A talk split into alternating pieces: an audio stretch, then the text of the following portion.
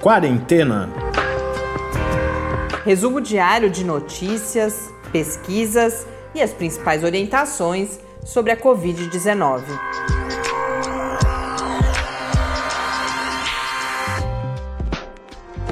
Quarentena, dia 216. Olá, começamos agora nosso do centésimo décimo sexto encontro aqui no Quarentena. Eu sou Mariana Petzo. Hoje, nossa parceria com o InformaSUS, projeto de extensão de comunicação social na pandemia, aqui de um, de um grupo grande de pessoas de diferentes áreas da Universidade Federal de São Carlos. Hoje, nossa nossa conversa foi organizada junto com o grupo temático Cuidados Sem Limites, do InformaSUS, que tem trabalhado principalmente sobre a temática das doenças raras. E hoje a gente fala sobre uma dessas doenças, a miopatia mitocondrial, ou como a gente vai aprender na conversa, não é uma doença, são várias uh, síndromes, síndromes, então várias miopatias. E nossa conversa é com o Luciano Menezes, que é, é fundador e presidente da Associação de Miopatia Mitocondrial integrada aos grupos organizados em prol da saúde, que leva um acrônimo que é amigos, porque como a gente vai vai poder conhecer também, uh, é justamente uma reunião de, de pacientes de, de, que aí vão, inclusive, se associar a profissionais da área da saúde, num contexto em que havia pouca ou praticamente nenhuma informação sobre eh, a síndrome. Essa é uma característica importante das doenças raras. Muitas vezes, por serem raras, os pacientes sofrem com isso, com um desconhecimento dos profissionais de saúde que os atendem, algumas vezes justamente dessa disponibilidade de informações em termos mundiais, mas principalmente em língua portuguesa, por exemplo, isso vai tornar ainda mais difícil uma condição que já é muitas vezes bastante complicada, torna difícil o diagnóstico, o tratamento, gera ainda mais insegurança e Amigos então surge um pouco dessa experiência, inclusive pessoal do Luciano, que ele compartilha com a gente e a gente vai ver tudo, vai conhecer melhor, vai saber quais são os sintomas, quais são ah, os processos envolvidos nessa na miopatia mitocondrial e também essa, o, o que, que Amigos pôde fazer desde a, a sua fundação e a gente fala, claro, também do contexto específico da pandemia, quais foram os desafios adicionais para essas pessoas. Então vamos agora para a nossa conversa com Luciano Menezes.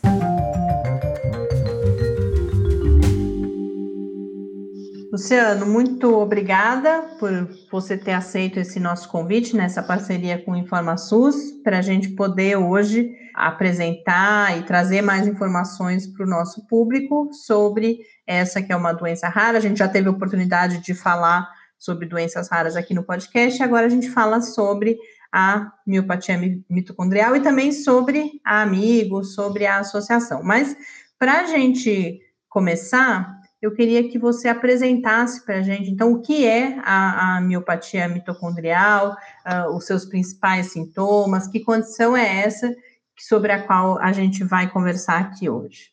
Tá certo. Primeiramente, assim, muito obrigado pela oportunidade de compartilhar um conhecimento e uma vivência, né, é, de tanto tempo aí que, que foi até chegar ao diagnóstico, né, isso é bem comum para todos os pacientes com miopatia mitocondrial, que é essa, esse diagnóstico tardio.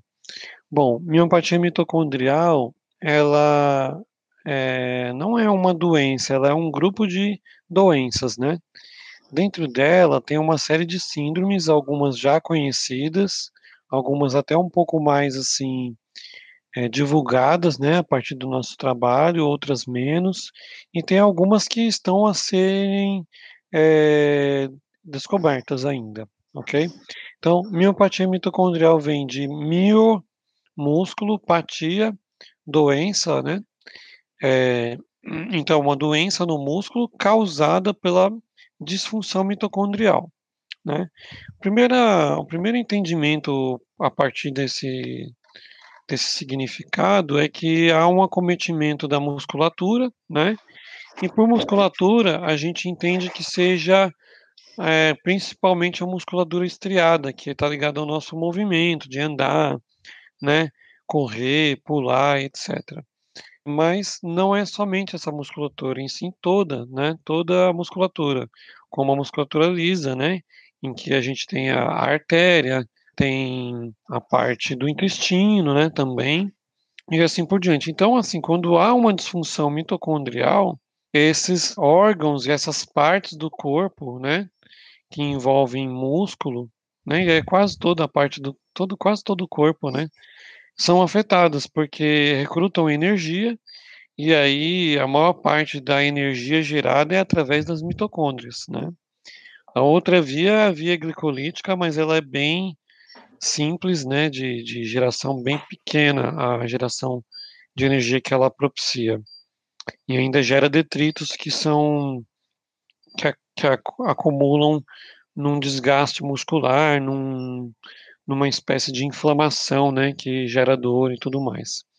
Então, uma vez tendo a disfunção mitocondrial, ou seja, relacionada à parte muscular, a pessoa tem uma afetação em tudo que envolve, desde o movimento, desde o que envolve digestão, né, um piscar de olhos, um ouvir, né, porque tem toda uma ligação, né, entre músculo e a parte do é, neurosensorial, né? Então tudo isso é afetado. Então logo os, os o, poderia citar aqui como maior relevância é coração, pulmão, né? A parte renal, a própria aí a questão mais visual assim do tipo externa, né? A hora de caminhar, a hora de levantar de uma cadeira, a hora de tentar pular ou tentar correr, porque é praticamente impossível para a gente, isso fica bem visível, sabe? E tudo isso acaba envolvendo no, no pensamento também, né? Porque é muito estresse envolvido em cada, em cada movimento que a gente faz, às vezes assim, a gente não para para pensar. São movimentos assim, digamos, mágicos, né? Que passam assim tão despercebidos por nós, e na verdade tudo envolve energia. Quando a energia falha, vai gerando um efeito em cadeia, né, sistêmico. E você tá tudo certo. E para a gente é, entender melhor o curso da, da, dessas síndromes, você falou, por exemplo, em diagnóstico tardio, daqui a pouco a gente fala da importância do diagnóstico precoce, mas em que idade? Mas é, é uma doença congênita ou adquirida?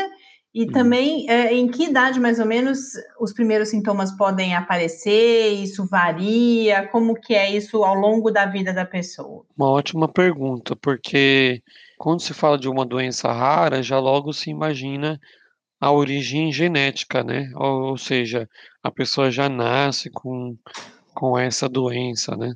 Mas no nosso, na nossa questão, tanto pode ser nascimento, a partir do nascimento, ou seja, congênita, né? E ela também pode ser adquirida, né? Via alguma intoxicação é, medicamentosa, por exemplo. A questão ambiental, né? Também. É, quando que, que, no meu caso, né? Como eu falei, tem várias síndromes, né?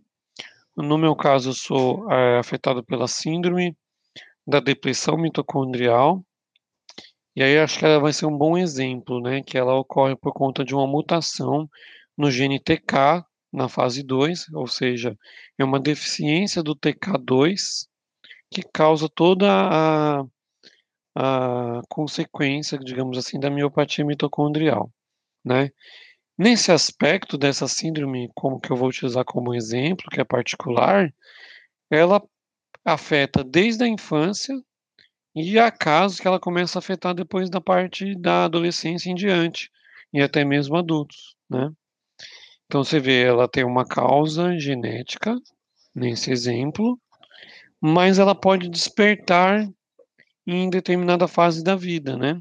No meu caso, no caso da minha irmã, no caso recente também da minha prima, né, que a gente ajudou a encontrar o diagnóstico, isso através de uma sinergia, né, com, com um grupo médico, né, uma, uma médica genética e um neurologista, né, que facilitou tudo isso.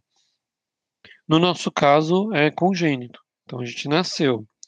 Interessante é que essa afetação ela é variada, mesmo considerando eu e minha irmã, que somos da mesma origem, digamos assim, é interessante observar que o curso da doença foi um pouco diferente, apesar de várias semelhanças.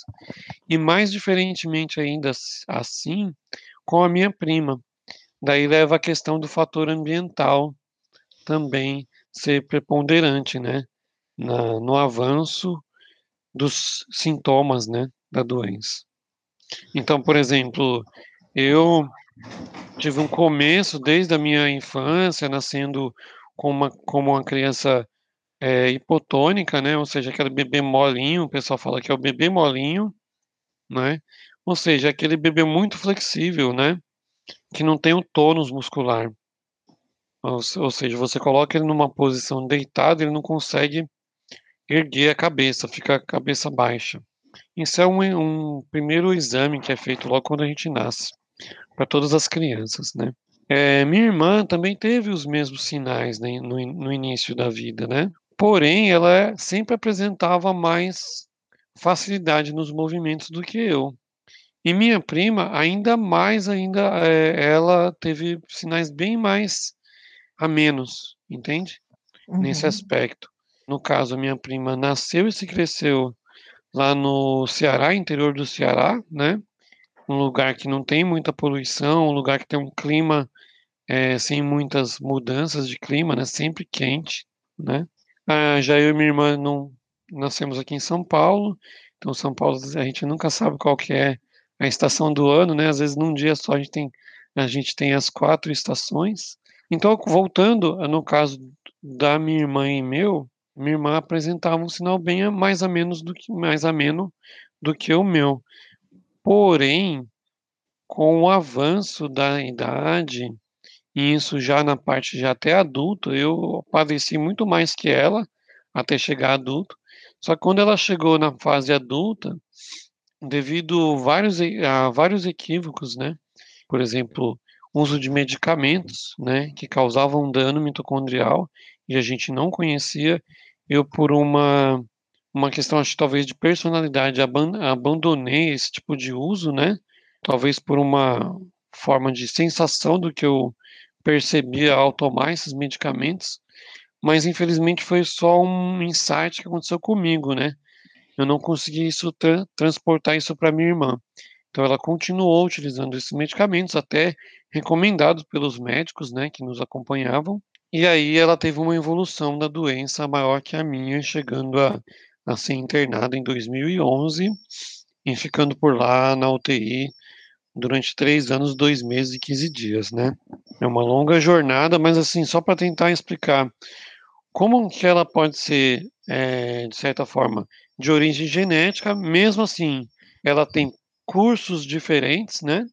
E ainda tem a questão da, da adquirida, né? Que é para concluir a resposta, é, são pacientes que eu até conheci pessoalmente, que até, por exemplo, 19 anos estavam bem, e aí por uso de um medicamento, né? É, não sei se eu posso falar aqui o nome do medicamento. Por favor, por favor. Né? Mas é um deles, nesse caso, foi o Roacutan, é muito comum uhum. as pessoas utilizarem por conta da acne, né? E ele usou e aquilo meio que startou é, a miopatia mitocondrial na vida dele. Até então, ele era uma pessoa que praticava atividades físicas regularmente, tinha tanto resistência quanto força, né? Até diferentemente de mim, né? Que não tinha força, tinha, passei a desenvolver resistência, né? Mas ele, no, nesse caso, essa pessoa que eu conheci, a partir desse medicamento teve essa, e aí a partir dessa Nesse início da miopatia mitocondrial para ele, aí ele passou a, ter um, passou a ter uma afetação do globo ocular, muito cansaço, que aí a gente chama de fadiga, né? A intolerância ao exercício, então mudou completamente a vida dele, né? E você, Luciano, você contando do seu caso, você vai uhum. falando desde a infância, você teve sintomas, mas logo no começo você tinha falado de um diagnóstico tardio. Então, seguindo um pouco a partir, a gente conversando a partir do seu caso, mas é claro que isso traz as questões que afetam outros pacientes também, eu queria que você falasse de um lado a importância de haver um diagnóstico precoce, o que é possível fazer? Você falou de medicamentos, por exemplo, imagino que você possa daí evitar mais cedo o uso de determinados medicamentos que pioram esse quadro, mas a, além disso, então, além da importância de haver um diagnóstico precoce, o que é necessário existir eh, na sociedade como um todo, nos sistemas de saúde, na formação dos profissionais de saúde, para que esse diagnóstico possa ser feito mais cedo. Com quantos anos você recebeu o seu diagnóstico, por exemplo? Você que está contando que desde o nascimento já tinha sintomas que poderiam ter sido percebidos. Sim, sim. Excelente a pergunta, porque ela vai ao cerne da questão que me motiva estar aqui, motivou criar amigos, né? Idealizar e tudo mais. É, a informação, por conceito, assim, para nós, ela salva vidas, né? Isso não só para quem tem uma afetação de miopatia mitocondrial, eu acredito que para qualquer doença a informação ela é chave, né? Porque prevenir é muito mais fácil do que tratar, né? Qualquer questão, assim, a gente sabe que a gente tem um problema no país ainda de uma medicina, mais uma falta, né? Uma carência de medicina preventiva, né? É, então, nesse aspecto, a, a informação, né, assim como o diagnóstico precoce, atenua e evita vários riscos, né? Riscos, inclusive, de morte, não só de, de piora do quadro, né? Como é uma doença complexa, que afeta multisistemas, né, vitais da nossa, da nossa existência, assim, quanto antes você ter informação, quanto antes você ter o diagnóstico, mais fácil fica a sua estratégia para você tentar viver, mesmo que com a miopatia mitocondrial, viver mais e melhor. E viver mais e melhor, para mim, assim, e para minha família, para meus amigos, né, que são associados da, da, da Amigos, promove cidadania. É, a gente passa a ser pacientes mais ativos, né, na nossa condição, né, deixa de ser aquele paciente passivo, né? Costumo dizer o, o paciente se torna impaciente, né? Porque ele fica predisposto a dialogar com a classe médica, com seus profissionais da saúde, né? E também nesse aspecto de cidadania ele pode é, atenuando, né, os sintomas, ele pode poder pode trabalhar, pode exercer, né, suas atividades, né? É, lógico, respeitando as limitações individuais de cada um, né? Mas é muito mais fácil você ser produtivo, né, na sociedade do que você tentar sobreviver com uma aposentadoria por invalidez que na nossa realidade não atende, sabe, aos requisitos assim básicos para manter a saúde, né? Porque é, uma vez tendo a miopatia mitocondrial, a gente tem que ter é, tem gastos com suplementação, as atividades físicas que têm que ser feitas, têm que ser feitas para manter, né, a função, né, do corpo, né. Então, por isso que é importante o, o diagnóstico precoce, né, e automaticamente a, a veiculação da informação, né, para todos, né, de uma forma mais acessível, né, para o paciente, né, para os seus familiares, que acabam entrando também nessa luta, né, para viver mais e melhor. É, é eu acho que essa é a importância, tá? E como que esse diagnóstico pode ser feito de forma mais precoce, não demorar tanto como em geral demora, que passa-se uma vida até, até você falou não só do seu caso, mas no caso da sua prima, agora adulta já também. O que, que, que precisaria existir de forma mais disseminada, além da informação, claro, eu acho que esse é um aspecto que é, que é fundamental, mas é, são exames, é, é, é, uma é maior troca de informação, o que, que o que, que falta para que essa situação do diagnóstico possa ser melhor encaminhada? Sim, até voltando um pouco na primeira pergunta, né, eu demorei mais de 30 anos para ter o meu diagnóstico correto, né.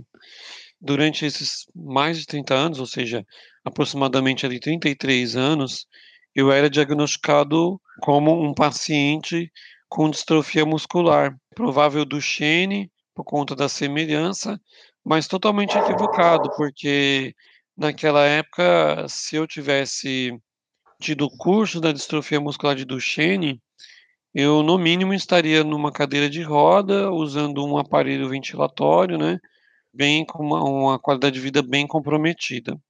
E, e aí voltando à pergunta principal aqui, então o que precisa é justamente assim a, a sociedade médica estar mais atenta, né, aos sinais, é conhecer a miopatia mitocondrial, conhecer as peculiaridades multissistêmicas da maioria das doenças raras, né? É, eu citei a, a, síndrome que me afeta, que é componente da miopatia mitocondrial, uma síndrome ultra rara, é, em que se você for por um conceito superficial, a chance de ter equívocos é muito grande, né? Então, a minha própria experiência de vida já demonstra o quanto que o olhar muito viciado em relação a uma doença pode dar um diagnóstico equivocado, pode resultar num tratamento danoso para o paciente, né? Porque o equívoco ele pode ser, pode causar um dano, né? Tal qual eu falei dos medicamentos que causam dano mitocondrial, né? E aí, nesse aspecto da saúde, eu acho que não só para as doenças raras, não só para miopatia mitocondrial, é quando você perde alguma coisa na sua saúde, é muito difícil recuperar, ou seja, é muito mais caro, né? Então, até voltando às perguntas anteriores, se caso é, a gente imaginasse o ser humano como uma máquina, é, em que a gente olhasse apenas a questão de custo, ainda assim seria inteligente o diagnóstico precoce, a empatia do profissional que nos atende, né? Então, assim, o que que precisa para ter um diagnóstico um pouco mais rápido, para ter acesso a, essa informação, é, na nossa opinião, não só a minha, mas acho que um consenso da amigos, né, propiciar o protagonismo do paciente, porque é muito difícil também deixar a responsabilidade somente para o profissional da saúde, para o médico ou para o próprio educador, né, nas universidades. Cada dia surge uma nova informação, cada paciente é diferente do outro, né? É quase que uma biblioteca ambulante. Então, uma vez que há o estímulo e a capacitação do protagonismo, né, que propicia o protagonismo do paciente, eu acho que isso acelera, né, o diagnóstico, acelera o acesso à informação, né, porque a gente deixa de ser um agente passivo e passa a ser um agente de transformação, né? daquilo que está muito isolado ainda, né? E aí, nessa sua trajetória, surge, então, a gente já falou, você falou dela algumas vezes, mas a gente ainda não apresentou, que é a Amigos, se você puder contar um pouco essa história, como que ela surge e com quais objetivos, e que tipo de, de atividades ela tem realizado hoje. Eu percebo que tem uh, dois conjuntos de ações principais, uma é dar visibilidade, justamente, a, esses pacientes, a essa informação, no sentido de, de valorizar é, esse conhecimento dos pacientes, como você coloca, e a própria função de juntar esse conhecimento. Eu vi no site da Amigos toda a questão, por exemplo, de não haver informação antes em português. Então, como que surge essa ideia, essa vontade, essa, é, é, essa mobilização para criar amigos e como que o que, que a associação, que função que a associação tem tido? Sim, em 2011 foi o ano que eu fui diagnosticado com miopatia mitocondrial, né? Também em 2011, a minha irmã entrou na UTI, né? E ela só recebeu o diagnóstico em 2011 também, né? Mas aí já estava é, dentro de uma UTI. E aí foi, esse foi o gatilho para eu procurar uma nova tentativa de diagnóstico, né? Um pouco mais é, conclusiva, no meu caso, para que eu pudesse auxiliar, né, na, na liberdade dela dessa fase difícil que foi a UTI. Então, num primeiro momento, é, tendo posse do, do resultado, né, da biópsia muscular dela, eu, primeira questão que eu fui fazer, primeira ação, desculpa, que eu fui fazer, era uma simples pesquisa no Google. E para minha surpresa não tinha muita coisa. Quando tinha, é, eram os dados muito vagos, né? É, quase nada em português, né? e quando tinha em inglês era muito distante da compreensão de um para um paciente, né, aplicar na prática. Então, isso foi a minha primeiro primeiro gatilho ali para de surpresa, né, em relação a isso. Em segundo momento, foi a busca por profissionais até da rede privada, eu procurei, e eu percebi que eles não conheciam, que eles estavam tendo acesso a esse tipo de diagnóstico pela primeira vez, né, então, eu me lembro de todo empolgado já com algumas informações prévias da miopatia mitocondrial, e já achando que o médico ia me dar algumas respostas, eh, mesmo que fossem trágicas, eu queria tê-las para poder, eh, tentar mudar, né, o o prognóstico ou a abordagem, né, enquanto minha irmã na UTI. E aí a resposta, depois de muita empolgação da minha fala, a resposta do médico que me atendeu, que ele foi muito humano até, por ter reconhecido que não conhecia, né, ele falou assim: "Luciano, eu não sei, é a primeira pessoa que eu estou vendo na minha vida, eh, mas eu recomendo você ir para as escolas, né, eh, as as universidades, né, de medicina, porque provavelmente lá eles tenham tido algum contato". Então, foi a partir daí que eu fui, eh, até a Unifesp, né, porque a minha irmã ela estava sendo tratada numa outra escola, mas eu acho que a abordagem foi um pouco lenta demais. Então por isso que eu já parti pra parte particular, porém, a decepção foi um pouco grande, né, porque havia muito menos informação no no no setor privado, né. E aí voltei pra no caso da Unifesp, lá eu encontrei o doutor Acari, que foi quem me ajudou no diagnóstico, né, da através da biópsia, no diagnóstico do do no meu diagnóstico, entende. Então, a partir dessas surpresas e aí da das tentativas de busca de informação na internet, eu vi que eu precisava, primeiro, eh, utilizar uma vez que eu era analista que eu sou analista de sistemas, né, eh, uma vez que eu tinha esse conhecimento de sistemas, né, na parte de tecnologia da informação, eu procurei estruturar cada uma das informações que eu obtia com as pessoas, pacientes, com os profissionais da saúde, com os médicos, né, com os estudantes de medicina, os professores de medicina. Então eu estruturei um plano, né, em que eu comecei a juntar essas peças, e aí o primeira uma das primeiras ações foi criar o artigo no Wikipédia, em português, que não tinha. Então eu me baseei no que eu vi em inglês, na realidade que eu estava vivendo e trouxe isso para o português, mas de uma forma mais fácil de entendimento para o paciente. Porque uma vez o paciente entendendo, isso foi comigo que aconteceu, eu passei a fazer outras correlações, e eu percebi que o prognóstico da doença tinha, eh, algumas falhas, ou seja, tinha essas falhas para mim, como é até hoje, são oportunidades de tentar fazer diferente, né.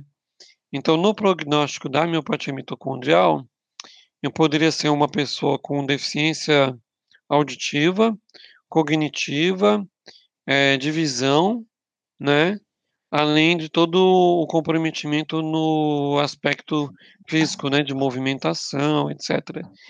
E para minha surpresa e eu eu estou ainda muito bem, o comprometimento maior, ainda para mim é o comprometimento físico, né, relacionado ao cansaço, né, das atividades, mas ainda muito bem, assim, muito apto ainda a a transformar, né, a a minha realidade e tentar, a partir dessas correlações e conexões com outros pacientes, fazer a amigos se tornar cada vez mais um ponto de encontro dessas pessoas que estavam ali, eh, fragmentadas, desamparadas, né, hoje elas complementam, né, elas são complementares, ou seja, o que eu sei, talvez elas não saibam, mas com certeza o que elas elas sabem, eu também não sei e a gente vai aprendendo mutuamente, né, e fazendo essa troca cada vez mais rica, né.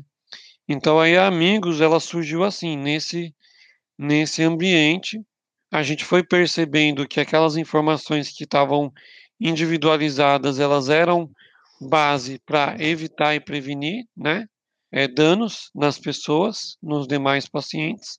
Temos alguns relatos de, bons resultados disso, lógico, sem, sem incentivar a automedicação. Na verdade, a gente incentiva o diálogo com o grupo médico e o diálogo com os profissionais da saúde, além, com, além do diálogo com a universidade também, porque é onde, é onde estão sendo germinados, né, digamos assim, os futuros profissionais, né, a futura sociedade, né, que, que a gente está inserido. Então, assim, é, a gente já colhe frutos dessas ações, né, a gente fez um primeiro simpósio em que eu reuni profissionais da saúde, da sociedade e da medicina, em 2017, né? Atualmente a gente está fazendo o segundo simpósio, né? Brasileiro, todo em português, né? Inclusive, quero até dizer de antemão, em primeira mão, na verdade, que nesse segundo a gente vai ter uma participação, é, pelo menos uma, né? Internacional. Então, assim, a gente aos poucos, né? É, tal qual uma tartaruga, né? Que é nosso mascote devagar e sempre a gente vai conseguindo tentar prover essa informação acessível e, consequentemente, ter a possibilidade de diminuir as dores, né, das pessoas, né, as dores no aspecto geral, né. Então, a Amigos, ela é um acrônimo é, de Associação de Miopatia Mitocondrial integrada aos grupos organizados em prol da saúde. Parece complexo esse acrônimo, mas ele veio, veio de uma inspiração do, da Associação de Amigos do Bairro, aqueles grupinhos de bairros ali que se reuniam para tentar melhorar aquele bairro, seja no aspecto cultural, no aspecto da saúde, né? Para nós, assim, faz todo sentido, porque a mitocôndria, ela está em todas as células, em todas as pessoas, né? sendo afetadas ou não pela miopatia mitocondrial. Então, não só quem tem a doença, mas todos que, que, que estão inseridos nesse aspecto, digamos assim, mitocondrial, a informação ela é útil, porque é, o conhecimento mitocondrial ele promove é, isso já em algumas pesquisas, a vida longa e melhor, não só para nós, mas para todos. É, através do, das escolhas, né, que a gente pode fazer de atividade física, escolha alimentar, a questão do sono, a questão psicológica, né? Então é isso, é bem complexo e ao mesmo tempo simples o surgimento da Amigos, né?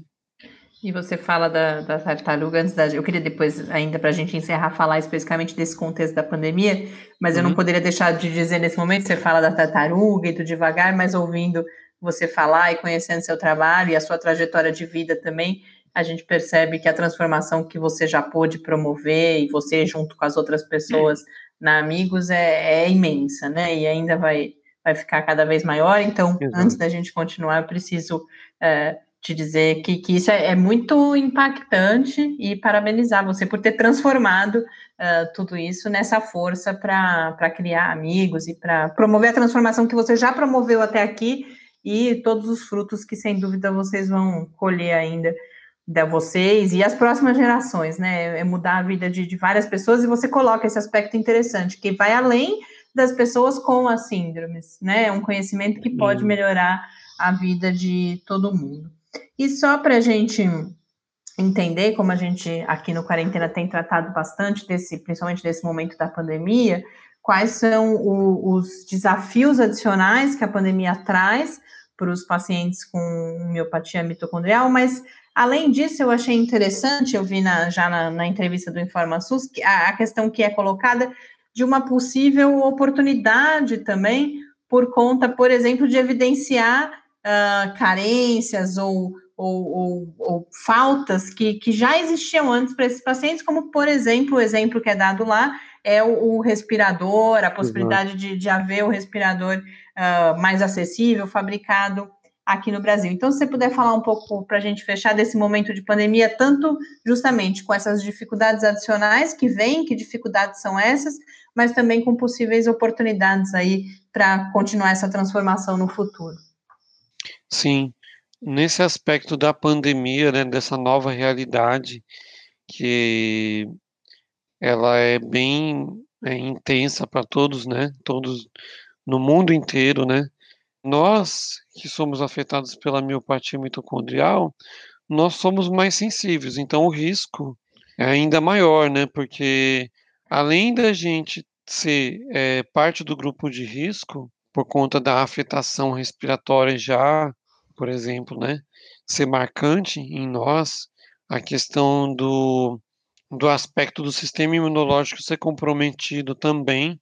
Então, assim, a pandemia veio para trazer um risco ainda maior para todos nós. Porém, é, aí uma visão assim, que foi até o InformaSUS nos propiciou essa fala, é que apesar disso, de sermos mais o alvo maior também, né, na questão da, do risco de morte, da Covid, é, a gente já, de certa forma, também tinham uma preparação para essa nova realidade. Por quê? Porque a gente já tinha que ter cuidado com o sistema imunológico, a gente já não poderia ficar indo a um hospital à toa, né? Digamos, não que as pessoas vão à toa, mas do tipo, a gente tinha que ter todo um cuidado preventivo com base na informação que a gente veicula, né, no nosso grupo, nas nossas ações e tudo, a gente já tinha todo esse cuidado, porque a gente sabe que ir ao médico ou ter alguma afetação na saúde poderia colocar a gente em risco a algum equívoco, né?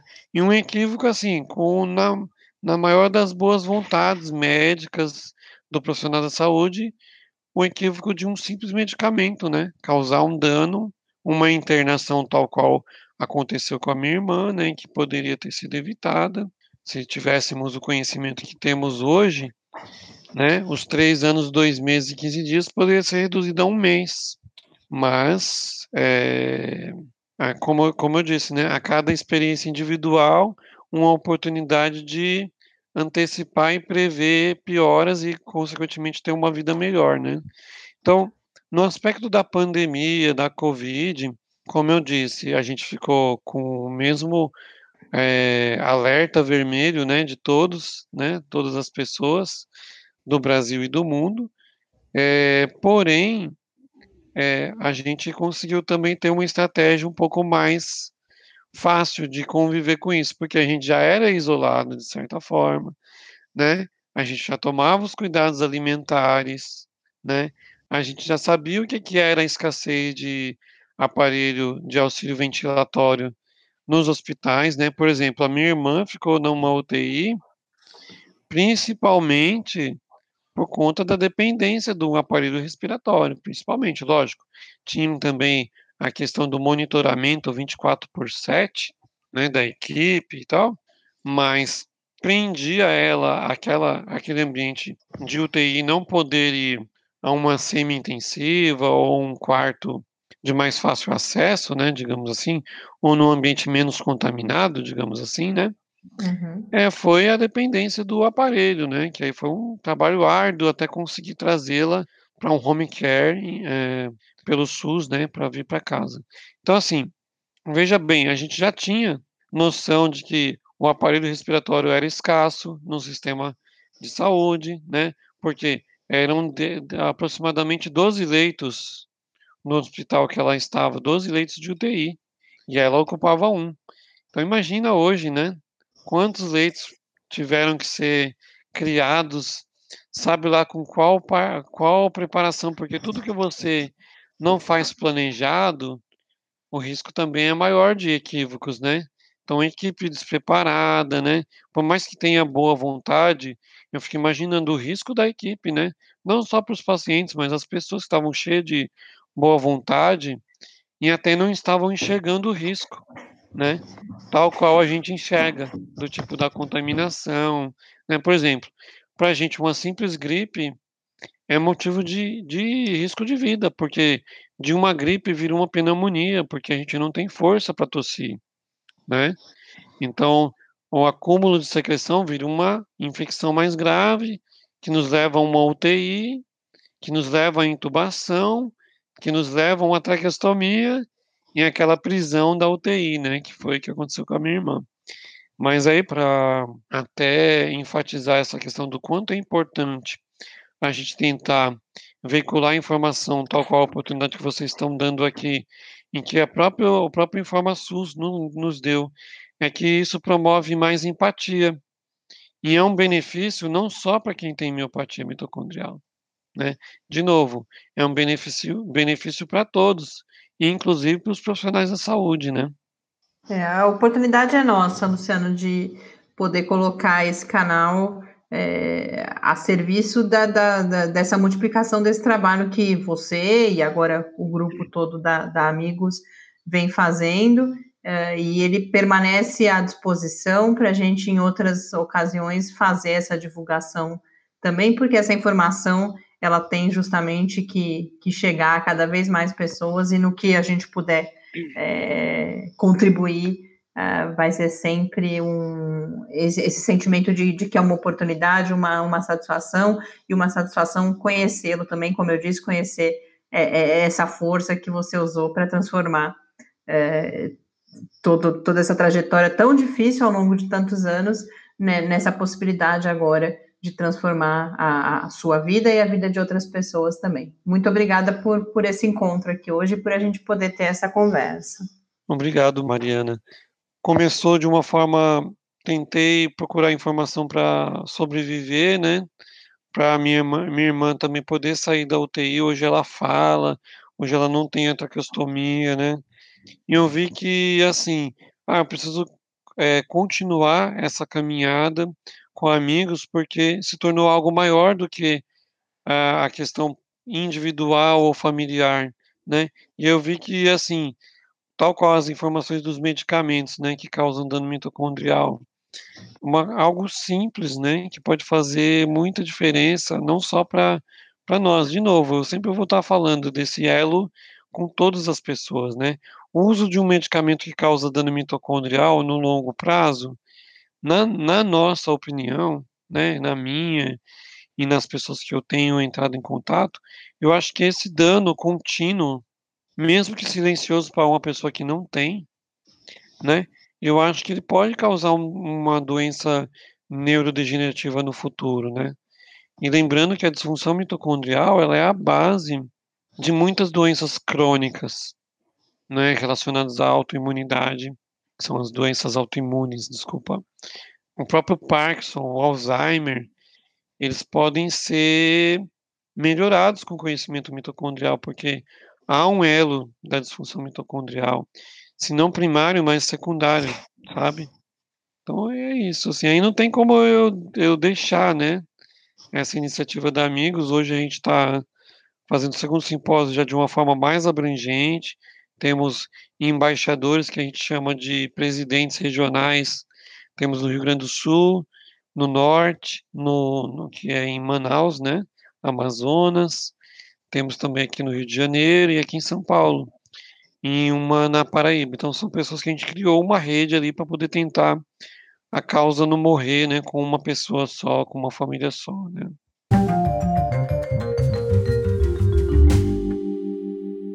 De volta aqui no Quarentena.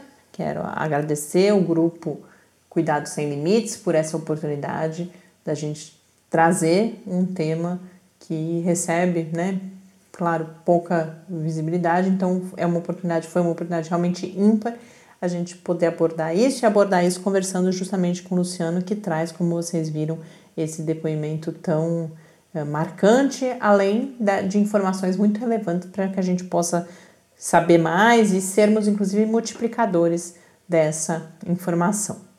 Com isso, a gente encerra esse episódio neste sábado e a gente volta amanhã para a nossa conversa semanal com o professor Bernardino. Até amanhã! Quarentena é uma realização do Laboratório Aberto de Interatividade para a Disseminação do Conhecimento Científico e Tecnológico, o LAB da UFSCar e do Centro de Desenvolvimento de Materiais Funcionais, CDMF.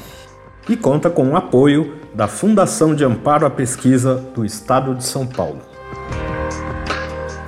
Pauta, produção e apresentação: Mariana Pezzo e Tárcio Fabrício.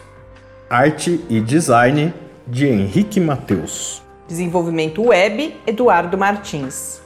Edição de áudio: Lucas Stefanuto. Apoio Fundação de Amparo à Pesquisa do Estado de São Paulo.